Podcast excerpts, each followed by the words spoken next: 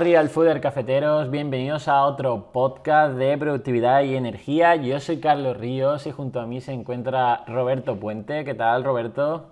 Muy bien, Carlos, feliz de estar aquí y de poder grabar otro podcast. ¿Tú cómo estás? Pues eh, la verdad es que muy animado porque la gente del podcast eh, lo está petando, es decir, nos, nos llega muchísimo feedback muy positivo. Em, creo que incluso esto está haciéndome cada vez más eh, enfocarme en estos aspectos más de, pues eso, de crecimiento personal, de, productividad, que tanto me interesan y que tanto nos interesa compartir. Así que la verdad es que, eh, querido oyente, nos motiváis un montón a que sigamos haciendo estos podcasts. De verdad, gracias. Es así. Y recordarle a los oyentes también que tenemos el concurso, bueno, el concurso no, el, cada semana regalamos un café. Hemos abierto ahora la posibilidad de dejar comentarios en iBox, entonces comentarios de iBox o comentarios en iTunes se ganan un café que siempre lo decimos al final de cada podcast. Pero de todas formas no olvidéis eh, que también está Spotify para que escuchéis el podcast, ¿vale? Que aunque en Spotify todavía no se puedan dejar comentarios, sí que mm, nos gusta también que nos escuchéis por ahí, bueno, en donde os sea más fácil. Vale, y bueno, el tema de hoy eh, va en relación a un post que escribí este fin de semana de una situación que me pasó el sábado, ¿vale?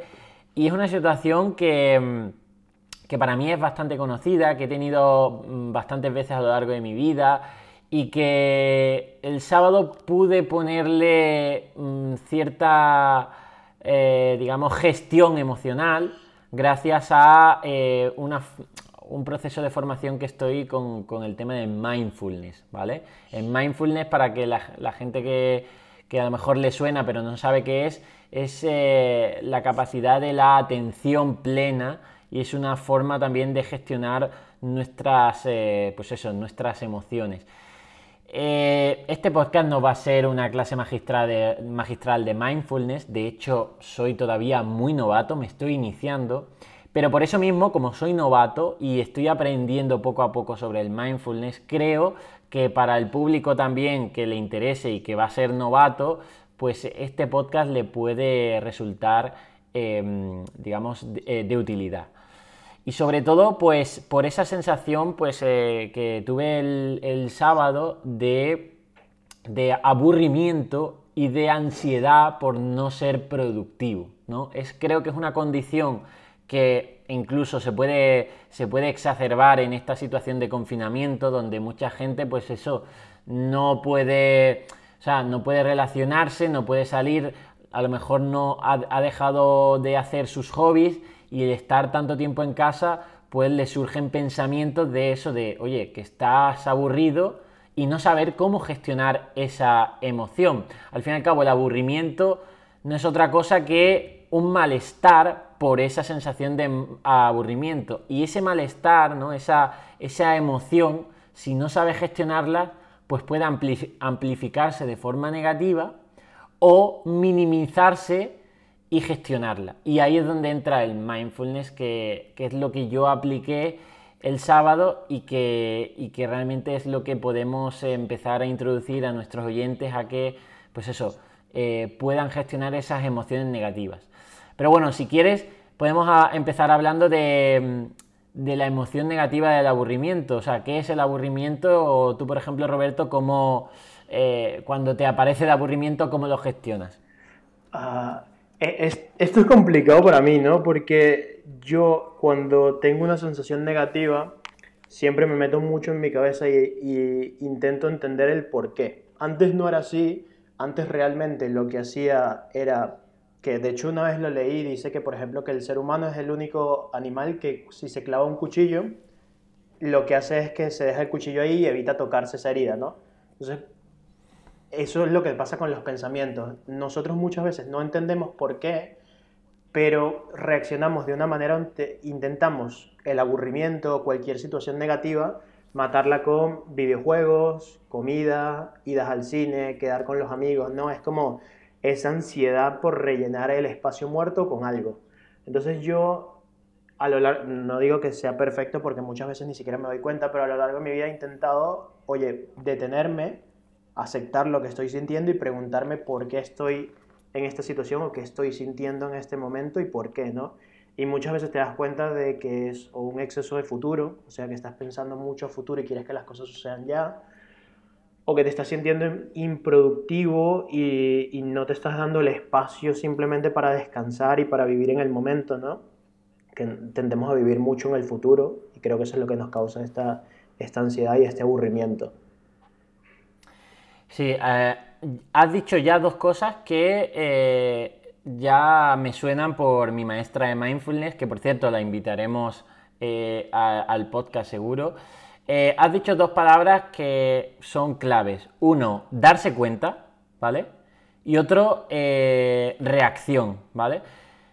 El tema de la reacción, al final nuestro cerebro ha sido codificado durante millones de años para eh, dar respuestas, mm, por así decirlo, favorables a la supervivencia. La supervivencia no es el bienestar o la felicidad, ¿eh? eso hay que tenerlo claro, la supervivencia es no morirte. Entonces, eh, nuestro cerebro primitivo, que además se puede dividir por zonas bastante bien diferenciadas y como el cerebro reptiliano que tenemos más aquí em, en la parte mm, posterior, ¿no? Pues al final esa reacción eh, hay dos tipos de reacciones. Bueno, hay tres tipos. La de lucha, la de huida y la de quedarse haciendo el muerto. Realmente esta última, la de quedarse haciendo el muerto, es la menos común porque nuestros antepasados que se quedaban haciendo el muerto probablemente morían, ¿vale? cuando tenían, cuando tenían un, león delante. Aunque, oye, hay vídeos en YouTube que pones gacela haciéndose el muerto y sobreviven gracias a eso, ¿no? Es decir, incluso generan un olor que hace que el depredador se vaya, ¿no? Pues al final eh, han quedado esa lucha huida. La gente cree que la lucha huida hoy en día en nuestro mundo moderno es pegarte con alguien o salir corriendo. No, porque no nos encontramos, eso sería por ejemplo si nos, si nos encontramos un atracador. Si nos, quedamos si nos encontramos un atracador, pues probablemente de forma instintiva o nos protejamos, luchemos o salgamos corriendo, ¿no? Eh, pero bueno, esos son en, casos extremos. Pero ¿qué es lo que pasa cuando hay pequeños atracadores o pequeños leones en nuestra vida, como por ejemplo estar en un atasco, ¿no? Es decir, estar ahí en un atasco y decir, joder, y empiezas a, llegarte pensamientos, ¿no? Porque la mente está hecha para eso, para crear pensamientos, y, esos pensamientos eh, son de, oye, voy a llegar tarde, mi jefe me va a echar la bronca, eh, encima, pues eso, eh, esto puede ser que es culpa de ese conductor de adelante que es muy lento, en fin, nuestra mente nos empieza a generar esos pensamientos y al final entonces reaccionamos, reaccionamos y en este caso pues puede ser con la lucha y puede ser pues tocando el claxon y empieza esos cambios, esas reacciones también tienen eh, cambios eh, físicos en tu cuerpo, es decir, se te acelera el pulso, estás más tenso, eh, se, te, digamos, las gestiones de la cara se, te notan, ¿no? Entonces, el mindfulness, a grandes rasgos, es no reaccionar, es decir, es ese espacio entre la emoción y la reacción la emoción nunca hay que negarla, porque la emoción, por así decirlo, eh, es fisiológicamente, mm, biológicamente natural. Estamos hechos para eso. De hecho, tenemos los receptores para sentir todas las emociones que tenemos y, todas tienen una utilidad, ¿vale? Es decir, la tristeza, eh, incluso la ira, todas, todas nos dan información de nuestro mundo externo. Ahora, ¿cómo gestionamos esas emociones? Eso es el mindfulness, ese tiempo para, en lugar de reaccionar, como dice mi maestra, responder. Y responder de una forma, pues eso, más reflexiva, más consciente. Entonces, esa conciencia es darse cuenta. Y eso es lo que no nos damos cuenta. Y te pongo el ejemplo del el sábado mío de aburrimiento. El sábado yo incluso podría haber, podría haber reflexionado que era bastante productivo porque grabé un podcast, hice mi yoga, mi meditación de por la mañana, todo iba bastante bien, pero llegó un punto a, mediodía, sobre las 12, una de la tarde, que empecé a ver que no, no estaba, no sabía cómo iba, por así decirlo, a sacar productividad de ese sábado. ¿Por qué? Porque no tenía planes, porque, claro, ya había pasado toda la semana trabajando y demás. Entonces llegó un punto que, que empecé a decir, ¿qué hago? Y ese qué hago, empecé a saltar de una tarea a otra en plan, pues digo, venga, mm, me voy a, poner a, ver una película, pero digo, me sentía mal porque digo, wow, una película, dos horas aquí viendo esto, mm, venga, voy a mejor a leer un libro. Empezaba a leer el libro y digo, wow, cuánto tardo en leer, ¿no? Es decir, eh, mejor voy a ir a algo más eh, corto. Y saltaba a TikTok y empezaba, digo, uy, estoy perdiendo el tiempo. Y me metía en YouTube. En realidad intentaba compensar es decir, eh, una, con estas acciones eran acciones compensatorias a ese malestar que estaba sufriendo por, primero, estar aburrido y por empezar a, tener esa ansiedad por no saber gestionar ese aburrimiento. Entonces, hacía conductas compensatorias y no me daba cuenta. Estaba haciendo conductas compensatorias como, por ejemplo, el comer. Y eso lo hablo mucho en el real fooding, de, oye, de gente que ese aburrimiento le genera un malestar y para aplacar ese malestar, dice, oye, pues voy a buscar otra fuente de gratificación. ¿Cuál es esa fuente de gratificación? La comida. ¿Y cuál es ese estímulo sobre... O sea, ese sobreestímulo, los ultraprocesados. Entonces la gente se va a por esas galletas Oreo a intentar aplacar ese malestar del aburrimiento y por eso come por aburrimiento y no se da cuenta y es automático. Bueno, sí, se da cuenta, una vez ha terminado de comer todas esas galletas y entonces es cuando la mente, en lugar de decirnos, bueno, pues lo has hecho y no pasa nada, no, la mente es encima traicionera.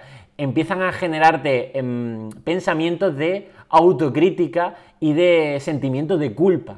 Y eso es lo que me pasaba cuando estaba saltando de una plataforma a otra y luego la mente me decía, no estás haciendo nada o sea, no te das cuenta que eres un... Y encima empezaban estos sentimientos, estos, pensamientos cada vez más destructivos. ¿No ves que eres un inútil, tío? Que llevas un día que, tío, que estás solo, que no, tienes amigos, que, que, no, nadie te llama, que, que no tiene nada sentido. O sea, ojo cuidado porque desde un pequeño malestar podemos incrementarlo y se hace como una espiral.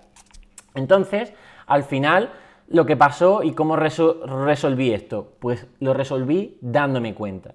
Y fíjate que lo tenía bastante reciente porque los viernes es cuando tengo estas, eh, estas sesiones con mi, con, mi mentora de mindfulness. Pues el sábado no me di cuenta hasta las ocho y media de la tarde. A las ocho y media de la tarde me di cuenta y digo, ostras, si realmente todo me estoy comportando, todo este, este todo este comportamiento es para evitar esta emoción de, malestar por aburrimiento, ¿no será mejor aceptarla, ir y afrontarla? Entonces cogí, me puse el mat de yoga, me senté, cerré los ojos, empecé a respirar lentamente, a concentrarme en la respiración, a dejar que pasaran esos pensamientos también destructivos, pero no a no a incorporarlos como algo que creo que es real, no, sino a observarlos desde un poco más la lejanía y empezar a gestionar esa, emoción de, de, ese malestar por el aburrimiento. Y al final,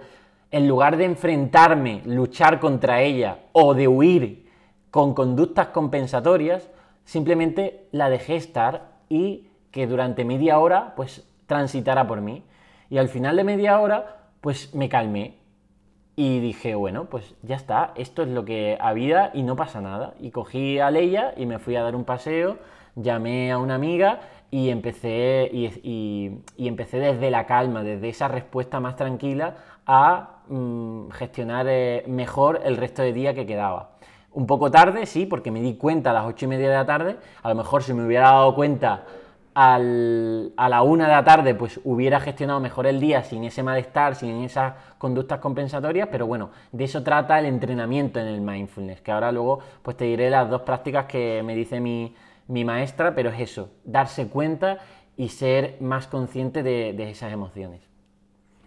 Sí, estaba aquí escuchándote por completo. Yo creo que, que, también el problema es que muchas personas no se dan el espacio para no ser productivos, o sea, un espacio para tú descansar, disfrutar. O sea, a mí me sucede muchísimo. Yo de hecho tengo que tener una hora en la que termino de trabajar porque para mí el trabajar son pasos que me acercan a los resultados que quiero.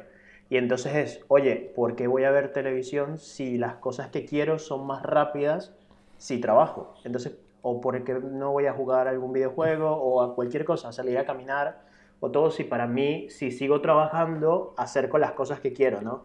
Pero al mismo tiempo tienes que entender que el que estés trabajando no te hace productivo. O sea, realmente hay un momento en el que ya deberías parar, tomarte un descanso y permitirte a ti mismo tomarte ese descanso, no ser duro contigo cuando no estás haciendo cosas que te van a llevar a tus resultados.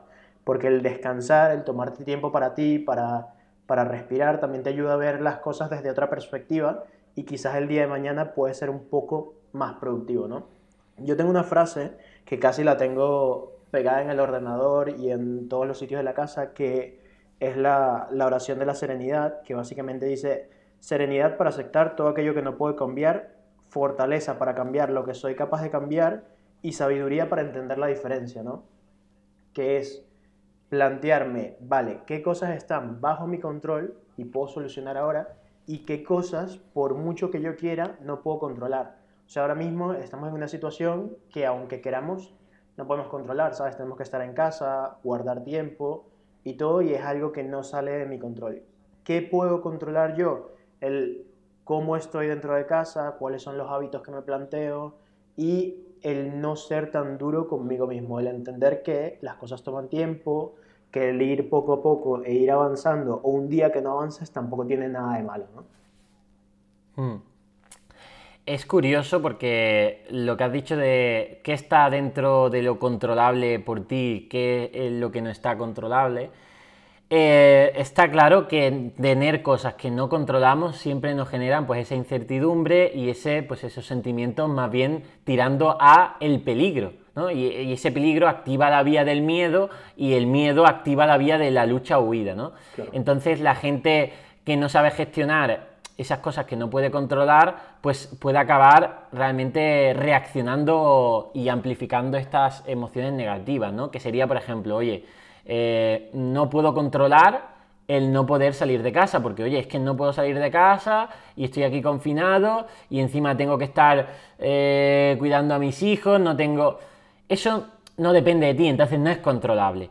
Pero eh, hay algo que siempre es controlable por ti, que es cómo respondes a esas situaciones no controlables. Por tanto, en realidad, si lo piensas, todo es controlable. Es decir, porque si todo lo no controlable nosotros tenemos la capacidad de controlar nuestra respuesta, entonces eh, es lo que se llama un locus de, control interno. Es decir, no existe nada en este mundo que, que realmente no podamos controlar. ¿Por qué? Porque siempre tenemos la decisión de controlar nuestra respuesta. Ojo, no nuestras emociones, porque oye, hay una serie que se llama, o sea, hay una serie de emociones que, que de nuevo, hay que, hay, las vamos a tener siempre. A ti se te muere un familiar y te va a llegar la, te va a llegar la, tristeza, el duelo, y eso es normal, ¿vale? A ti te, deja, te echan del trabajo y tú no te vas a, a reír de, oye, qué guay, qué feliz me está viniendo esa sensación, ¿no? Eso sería, tendrías a lo mejor algo patológico, ¿no? O sea, esas emociones te van a llegar pero cómo respondes a ellas, ahí es donde está em, eso, y realmente a mí me da mucha satisfacción el interiorizar esta idea de que, oye, en realidad sí puedo tener cierto control para prácticamente todo en esta vida. No significa que la vida me va, no me va a dar hostias, sí, te va, te va a dar muchas, pues, pero por eso mismo, todas esas hostias que no puedes controlar, sí hay un espacio donde tú nunca te van a quitar eso.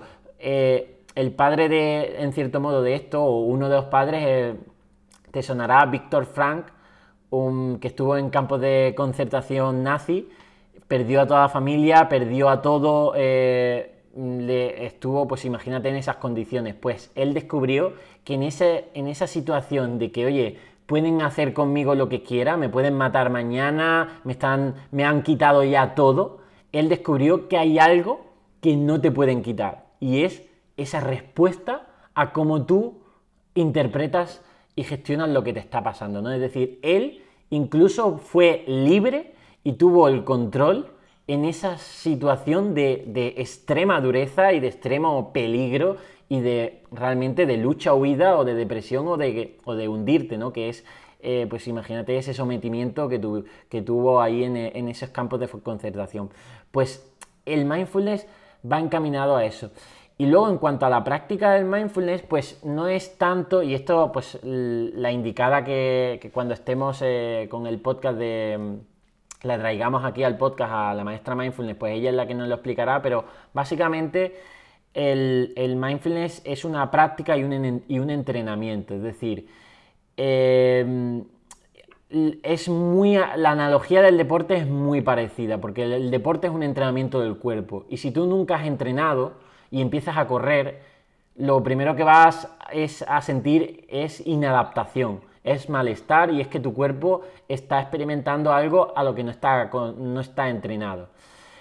Con el paso del tiempo de entrenamiento, por ejemplo en el de, en el de entrenamiento de, resistencia, de correr, generas unos cambios en tu cuerpo positivos, tienes mayor eh, capacidad cardiopulmonar, mayor agilidad, menor grasa corporal, etc.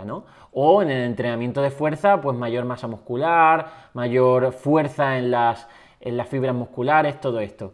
Pues con el entrenamiento mental, con el mindfulness, pasa algo parecido. Tú empiezas a meditar y no te vas a encontrar la relajación eh, eh, inmediata, porque de hecho todo el mundo que tuviera estrés le diríamos como fórmula mágica decir, oye, ponte a meditar y se te pasa. Y no es así. Y por eso la gente mm, utiliza las pastillas y todo esto, ¿no? Los ansiolíticos y todo esto la meditación es una práctica y no vas a encontrar beneficios mm, el primer día ni, ni siquiera el segundo día. Y esa meditación es lo que se llama práctica formal de mindfulness. Es decir, que tú te pones con tu rutina de por la mañana o por la tarde, a la hora que sea, a hacer esa meditación, ¿vale? Que eh, normalmente suele ser em, empezando una meditación guiada, es decir, alguien que sabe cómo meditar te guía a que tú medites y eso con el, es como un entrenador personal. Tú no sabes correr o tú no sabes levantar pesas, te enseña y ya luego con el tiempo lo haces tú solo. Y luego con el tiempo ves los beneficios de ese entrenamiento de fuerza en tu día a día, porque oye, cargas las bolsas de Mercadona más fuerte o estás más ágil o duermes mejor. Pues eso pasa con la meditación y con el mindfulness. Y luego está la práctica no formal, que la práctica no formal para mí, cuando me lo dijo mi maestra, digo, oye, esta está chalada. Está chalada porque digo, esto que me está diciendo me parece absurdo. La práctica no formal es estar presente y hacer acciones de tu vida cotidiana sin la mente estando en otro lado. Por ejemplo, te pongo un ejemplo, eh, Roberto, tú cuando estás eh, cepillándote los dientes o cuando estás lavando los platos o cuando estás incluso duchándote, ¿Dónde está tu mente? ¿Está en la ducha? ¿Está en, lavar los platos? ¿Estás en lavándote los dientes? No. ¿Por qué? Porque son actos automáticos. Los tenemos ya integrados. Incluso el conducir por el coche, muchas veces no estamos presentes de decir, uy, ahí hay un, peatón. Bueno, tu mente lo procesa de forma inconsciente, ¿no? Esto es importante porque, en cierto modo, necesitamos estas, estos procesos automáticos porque si no nuestra mente ¡buf! Explotaría. Pero el problema es que el hacer todas estas acciones tan automáticas te lleva a que luego durante emociones negativas, como por ejemplo ese aburrimiento o por ejemplo, yo qué sé, alguien te dice un comentario malo, reacciones de forma automática. Entonces, la práctica no formal del mindfulness es, por ejemplo, que cuando yo estoy lavando los platos, estoy presente en cómo lavo los platos. O por ejemplo, cuando estoy haciendo el café, el café secreto, en lugar de estar pensando hoy mismo, digo, ostras, estaba haciendo el café y ya estaba pensando en este podcast, en cómo, qué es lo que iba a decir y demás. Y digo, no, no, no. Me paro, me doy cuenta y empiezo a estar presente haciendo el café. Y, y estar presente es todos los sentidos. Soy consciente del aroma del café, estoy enfocado con la visión viendo el color del café, eh, todo muy lento, ¿eh? que es contraintuitivo a la sociedad tan acelerada a la que vamos, ¿vale? Mm, echo el chorrito de agua y escucho cómo el chorrito de agua cae en el café, voy viendo cómo sube la espumita, ¿no? En, la forma de prepararme el café de filtro, ¿no? Pues todo eso, aunque parezca una tontería y dice, oye, no estoy ganando ahí nada, no es, no es productivo estar solo pensando en eso, porque la mente nos, diría, es más productivo estar haciendo eso, porque al final lo que quieres es hacerte café y estar pensando en otra cosa. Realmente parece eso que es más productivo. Pues el mindfulness durante el día te dice que hagas prácticas de atención plena en eso que estás haciendo. Porque luego vas a saber darte cuenta en no reaccionar de forma negativa ante estímulos que te vengan. Y eso pues es parte de ese entrenamiento. Claro, yo tengo que tocar varios puntos, los he ido escribiendo mientras hablabas. La reacción, cuando tú sientes ansiedad, que quiero, esto lo, lo he visto en varias charlas, y tienes esta reacción de huida o de pelear, si tú te das cuenta, tu cuerpo libera adrenalina, empieza a bombear sangre hacia los brazos y a las piernas, porque tienes que huir, y al mismo tiempo libera cortisol, que te estresa más. Entonces tu pensamiento tiende a nublarse porque la idea es, oye, o peleas o corres. O sea, y el pensamiento se nubla para que tú no pienses en muchas más acciones, sino en sobrevivir, ¿no? Entonces, esto para el día a día ya no nos funciona. Entonces, realmente si tu pensamiento se nubla, es peor porque empieza esa serie de procesos de frustración, de esto, nada me sale bien hoy, de nada me sale, ¿sabes? Que es muy interesante porque las personas cuando tienen cinco minutos malos dicen, nada me está saliendo bien hoy, o sea, hoy no es mi día. y es como, vale, estás teniendo una hora mala, quizás detente y cambia esa frase y di, estoy teniendo cinco minutos malos, pero no quiere decir que el resto del día vaya a ser terrible, ¿no? Y entonces ahí puedes mismo hacer ese giro. Lo segundo. Bueno, incluso, incluso, puedes, incluso puedes decir que tu vida es una mierda. ¿eh? o sea, que es que esos pensamientos te llegan. O sea, a mí, el sábado, por tener ese día malo, y es, yo ya me estaba diciendo, en plan, oye, ¿qué, qué mida de mierda llevas, tío? Y es que es totalmente irreal, pero, pero es que no somos conscientes de lo que nos decimos. Sí, a mí yo tengo un truco para eso, que, que quizás a muchas personas no le funcionen, pero yo, por ejemplo, ven, soy inmigrante, o sea, yo soy extranjero vengo de Venezuela y algo que me pareció muy curioso cuando llegué a España era que los españoles nunca se... O sea, que todas las personas realmente tú siempre te comparas con alguien que está mejor que tú. Y como yo vengo de una situación en la que realmente mi país no está mejor que España, para mí era muy fácil poner las cosas en perspectiva. Era como, oye, estoy viviendo esto, estoy muy frustrado, pero en mi país quizás hay mucha gente que está peor, ¿no?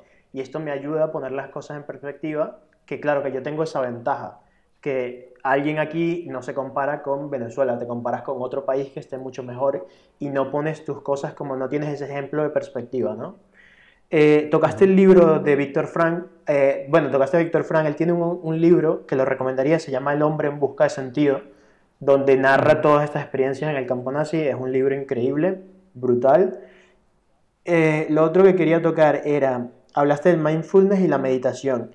Realmente la meditación cuando comienzas a hacerla es bastante frustrante, quiero que la gente lo sepa, porque te tienes que quedar ahí sentado, quieto, respirando y tu mente se va a ir a millones de sitios, te va a empezar a picar todo el cuerpo, te da alergia, te quieres levantar, te duele la pierna, o sea, es terrible. De hecho, si estás frustrado es más frustrante luego sentarte a meditar, pero con el tiempo te empiezas a ser más consciente de tus acciones y empiezas a ser mucho más consciente también de tus reacciones. ¿Qué me ha sucedido a mí, por ejemplo? Hay veces que me sucede algo, reacciono y luego me detengo y digo, ¿por qué acabo de hacer esto? Y digo, ah, mira, ahí está mi padre o ahí está mi madre. O digo, ah, mira, aquí están mis amigos, ¿sabes? Yo estoy reaccionando exactamente como tuve la crianza y no es la reacción que quiero, o quizás sí, pero al mismo tiempo es, quizás eh, va a ser muy gracioso cuando te des cuenta porque es como si tu madre estuviera hablando a través de ti, o tu padre, ¿no? Y, y es eso, el ser más consciente también te hace mucho más feliz porque disfrutas cada momento. O sea, no sé si también un ejemplo claro es si sales a caminar con tu pareja o con tus amigos y te das cuenta de que luego pasó esa tarde y no estuviste allí. O sea, mientras estabas caminando estabas en otro sitio y no disfrutas ese momento. O sea, por ejemplo, si te, si te das cuenta de los momentos en los que has sido más feliz, es los momentos en los que has estado más presente. O sea, si te estás duchando, algo tan simple como una ducha, tú no la disfrutas tanto si no te paras a sentir, oye, me estoy duchando, cómo está, o sea, el ejercicio mindfulness es cómo me siento ahora, cómo está cayendo el agua sobre mí, qué estoy sintiendo, cómo respiro, todo. En cambio, si quizás te estás duchando y estás pensando a futuro o estás con tus colegas y estás pensando a futuro, tú luego llegas a tu casa y sientes que, que fue un momento perdido, ¿no? Y te entra toda esa ansiedad y todo ese, ese problema. Entonces yo diría que el mindfulness, la meditación y estos ejercicios son la ayuda para estar más presente. Que un ejemplo claro lo podemos ver en los animales. O sea, yo cuando, cuando saco a mi perra es, es, el animal más feliz del mundo. O sea, tú la ves y ella en ningún momento se detiene y dice, oye, estoy ahora fuera, pero dentro de una hora voy a estar otra vez dentro de casa y no lo voy a disfrutar, ¿sabes? y se raya, ¿no? Exacto, y dice como, joder, no, la, la, vida no tiene sentido, ¿sabes? Sino que sale, y de hecho hay un ejemplo que es bastante duro, pero es como, si tú ves que a un perro le falta una pata, por ejemplo, si un perro mañana tiene un accidente y le cortan el pie, al día siguiente tú lo sacas a pasear y el perro no está todo rayado y triste porque le falta un pie, tú lo vas a ver igual corriendo con una pata menos, ¿sabes? Entonces es un poquito esa, esa reflexión de, uno, valorar lo que tienes, dos, darte cuenta de las reacciones que estás teniendo y por qué, y detenerte y respirar. O sea, el mejor ejercicio que puedes hacer es detenerte, concentrarte en tu respiración y ver qué estás viviendo en ese momento, ¿no? Para ser un poquito más consciente. Sí, totalmente. ¿eh? Eh, bueno, dejaremos un libro em, en las notas del episodio y en el canal de YouTube que recomendé el otro día de Mindfulness para los que quieran iniciarse.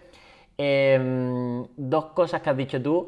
El tema de proyectarte al futuro. Nuestro mente eh, de Sapiens tiene la capacidad de proyectarse al futuro. Eso no significa que sea malo, ¿vale? Porque aquí no vamos a categorizar nada en bueno o malo Em, lo que no deberíamos es, eh, probablemente desde mi posición de novato, que es lo que estoy aprendiendo, lo que no deberíamos es eh, proyectarnos tanto, tantas veces durante el día a futuro y sobre todo recrearnos en ese futuro con eh, miedos imaginarios, ¿no? Es decir, oye, irme, pues eso, a qué me pasará si pasa esto, si lo otro, y, estar todo el rato, pues eso, fuera del presente e irme a ese futuro. O sea, el futuro es, proyectarse al futuro es muy importante, oye, porque es que al final, eh, joder, puede ayudarte a que tu presente sea más favorable, porque oye, realmente te puedes planificar, puedes eh, tener tus, eh, tu propósito ¿no? de vida y todo esto. No se trata de, venga, carpe diem y lo que tengo que es que, yo qué sé, dejarlo todo y vivir la vida, eh, yo qué sé, como un hippie, ¿no? No, no es eso, es, es cambiar un poco esa mente tan enfocada en ese futuro y empezar a llevarla un poco más al presente. Porque es lo que tú dices, oye, ¿cuántas veces que a lo mejor hemos estado con nuestra pareja y, y en lugar de estar presente en ese momento y disfrutar de esa comida, de, lo que estás experimentando en ese momento, incluso al experimentarlo y ser consciente, lo agradeces, y en lugar de estar en esa situación de experimentación de, oye, pues lo que estás es eh, yéndote, yéndote al móvil o a futuros... Imagínate en un viaje. En un viaje, si tú eh, lo tienes todo programado, planificado, proyectándote a las expectativas y demás, a lo mejor en el primer contratiempo que, te sucede en ese viaje de, pareja y demás, un contratiempo te fastidia todo el viaje. ¿Por qué? Porque ha pasado algo que no te ha gustado, habéis perdido el avión, por ejemplo, habéis perdido el avión y ya tu mente se va, ¡buah! Hemos perdido el avión, todo esto es una mierda, vamos a, salir, vamos a perder no sé cuánto dinero, anda que hemos empezado más. No, vive el presente y no te vayas tanto a ese futuro y, eso al final incluso no lo notarás solo tú, lo nota la gente que te rodea. Dice, ostras, esta persona sabe gestionar mucho mejor lo que está pasando y puede sacar pues eso bueno de situaciones que aparentemente pues parecen malas, ¿no?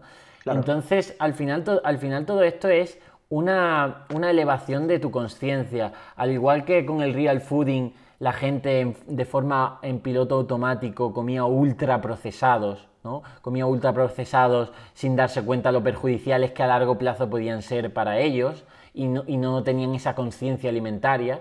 Y con el real fooding han dicho, ostras, hay comida saludable y hay comida que me, puede enfermar y esta comida saludable es rica, eh, puede ser gustosa, puede... Pues el mindfulness nos eleva la, conciencia a que reaccionamos en nuestra vida en piloto automático, en, digamos, en como programados, y puedes desprogramarte a ese, a ese piloto automático y llevar tu perspectiva a otro nivel de conciencia que te haga responder mejor.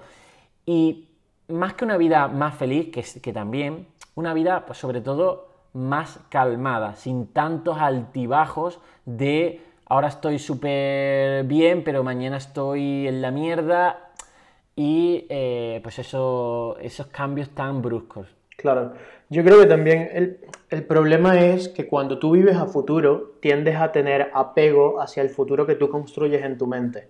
O sea, porque imagínate que yo quiero que algo salga de esta manera, ¿ok? Entonces te apegas a que los resultados que vais a tener son estos y cuando esos resultados no llegan o se tardan más en llegar, empiezas a tener esa ansiedad, ¿no?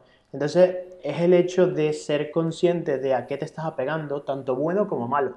O sea, yo siempre doy un ejemplo, por, para mí, cuando comencé a ser mejor profesional es cuando entendí que tanto los elogios, si mi jefe o, o mis clientes me elogian, lo tomo igual que si me critican porque no quiero apegarme a una de las dos situaciones y luego intentar buscar esto. ¿Okay? Para mí la idea es eh, construir y hacer las acciones sin apegarme a los resultados. Los resultados ya vendrán, pero yo soy feliz haciendo las acciones diarias que me llevarán a esos resultados. Si los resultados se tardan más, que como ha sido el resto de mi vida, o sea, siempre me he planteado metas que quizás no las cumplo en un año, pero a los dos o tres sí, ¿no? Entonces es, es eso, es, y si eres feliz construyendo lo que tienes ahora, serás feliz cuando tengas esos resultados y no, que lo hablamos en el podcast pasado. No serás, o sea, no llegarás a la cima de la montaña y dirás, ¿ahora qué? ¿no? Sino que te irás planteando el crecimiento constante. Y lo otro que también quería decir, que es muy gracioso, es que, por ejemplo, cuando, cuando tú pierdes un viaje o tienes alguna situación que en ese momento es negativa, es muy gracioso que a futuro son las mejores historias. O sea, porque, por ejemplo, Yo eh, perdí el viaje con mi mujer, íbamos a París, perdimos el viaje a París. Luego llegamos y resulta que había cancelado la reserva del hotel por error y tuvimos que buscar un hotel a las 9 de la noche. Y son cosas que en ese momento no fueron tan frustrantes, nos reímos de hecho, pero logramos como darle esa vuelta y no frustrarnos un poco, reírnos y de hecho ahora para nosotros es una historia muy graciosa de contar. ¿Sabes? Entonces son cómo el, tú le puedes dar vuelta a situaciones negativas y cómo la perspectiva te ayuda a ver estas situaciones de otra manera. Totalmente, y ahí es donde entra el responder y controlar situaciones que obviamente no son controlables, porque de nuevo, al final es, no es controlable. y traeremos el podcast, ya sabéis, a David, ¿no? ese chico que con una meningitis perdió eh, las cuatro extremidades de un día para otro, ¿no? es decir, entró en el hospital con lo que parecía un catarro y salió de, ese hospital sin, los cuatro miembros de, las extremidades. ¿no? Em, si tú ves hoy a David, ves que él está respondiendo a esa situación que no pudo controlar, porque él obviamente no podía controlar eso y, la vida le ha llevado a eso, pero él hoy está respondiendo a esa, a esa situación. ¿Y cómo responde? Pues viviendo una vida feliz en el presente. Eh, con esa situación, es decir, pero no resignándose a esa situación, porque eso es otra cosa, al final, esto del mindfulness parece que es que nos dé igual todo y que te dé igual todo puedes, eh, puede ser la resignación y la resignación es un malestar, al fin y al cabo. La gente resignada es pues que es que no, pone acción y se queda con ese malestar de, lo mal que, que, le va a la vida, ¿no? Esto no es así. O sea, esto es eh, realmente responder con acción, pero dentro de ese control, y, muchas veces el control es llevar tu atención a lo que puedes hacer, a lo que realmente se te da bien, a cómo puedes, pues eso, manejar esa situación de forma eh, consciente, ¿no? Entonces, al final, eh, fíjate tú, problemas del primer mundo se podrían decir con lo que me pasó el sábado, simplemente era un aburrimiento, pero es que eso te va a suceder muchas veces eh, durante los días y un día será aburrimiento, pero otro día será sentimiento de soledad, otro día será sentimiento de, yo qué sé, de, de joder, estar enfermo y, o, cuando me pasó a mí lo del hombro, es decir, oye, me, me disloqué el hombro y va, vaya putada, ¿no? Es decir, oye, ahora voy a estar meses con el hombro eh, en cabestrillo. Pues no, desde el primer momento también, y gracias a porque ya estaba introduciéndome en este, en este mundo del mindfulness, desde, desde, el primer momento cuando se me sacó el hombro, en lugar de retroalimentar pensamientos negativos que me podrían llevar a estar en la cama deprimido y, y, sin moverme y decir, oye, esto es una mierda todo, pues lo que hice es, venga, ¿cómo puedo responder a esta situación que obviamente no quería y que no es controlable por mí, pero yo tengo el control de cómo eh, interpretarla, eh, llevar mis acciones a, un buen puerto, ¿no? Y empecé a entrenar, empecé a contactar con el fisio, gracias, fíjate, gracias a em, lo del hombro, eh, pude contactar con esta chica de maestra mindfulness, ¿no? Pues al final, viendo con retrospectiva un poco la vida, esas situaciones malas también te pueden llevar a situaciones luego buenas, ¿no? Entonces, categorizar situaciones que aparentemente son malas como tremendamente malas y ser muy rígido con ellas, ¿no? Es decir, decir esto es súper malo y esto eh, me va a amargar la existencia, pues realmente no es real. Con perspectiva ves que esas situaciones que parecieron malas al principio luego te llevaron a puntos buenos y, cuando, y lo mínimo es que te hicieron crecer ¿no? y aprender. Entonces, bueno, así, bueno, ya para terminar, decir que, que dentro del mindfulness, en estos pensamientos negativos que te llegan a la mente, la técnica de suaviza, calma y permite esos, esos pensamientos, esos sentimientos, va también encaminada a una vía de la compasión. Una vía que no estamos... Realmente somos más compasivos con el resto de personas y con los que menos somos con nosotros, ¿vale? Es decir, compasión, de nuevo, no es resignación o es eh, inmovilismo, compasión es que en cierto modo hay una verdad universal que tenemos que interiorizar y es que todos tenemos bastante valía independientemente de nuestros resultados. Es decir, tú Roberto como persona eres válido independientemente por eh, cosas que a nivel social hemos construido como, oye, tener una buena casa o un buen trabajo muchos seguidores en redes sociales, una buena familia, tú eres válido aún no teniendo todo esto. Es decir, es una, es una verdad universal como decir que 2 más 2 son 4. Y eso hay que interiorizarlo. Porque si dependemos nuestra valía solo de esos resultados que aparentemente tenemos que tener, pues nos podemos venir al pozo de, la, mierda y, somos nosotros los que nos vamos a castigar.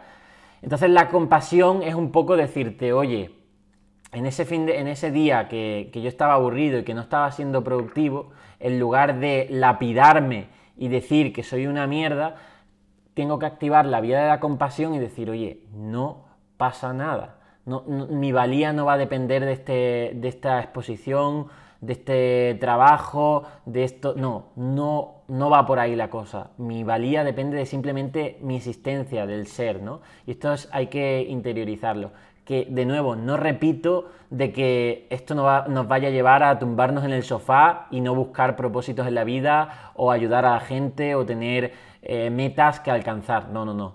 Al revés. Desde un estado negativo y de sentirte en la mierda es cuando no haces nada. ¿Me entiendes? Es decir, al final cuando tú sientes y tienes baja autoestima, ahí es cuando no, no te permites hacer nada y te quedas ahí en la vía de solo protegerte y esconderte, ¿no? O luchar. Y esto de darte amor, que parece así un rollo mucho Mr. Wonderful y demás, es que es verdad. Porque cuando eres consciente de todos esos pensamientos autodestructivos que te estás dando, o sea, mm, dices, oye, pero ¿qué pasa aquí? ¿Quién es esta vocecita que me está diciendo que lo hago todo mal? O que estoy, mm, yo qué sé, fallándome a mí mismo. No, no, no.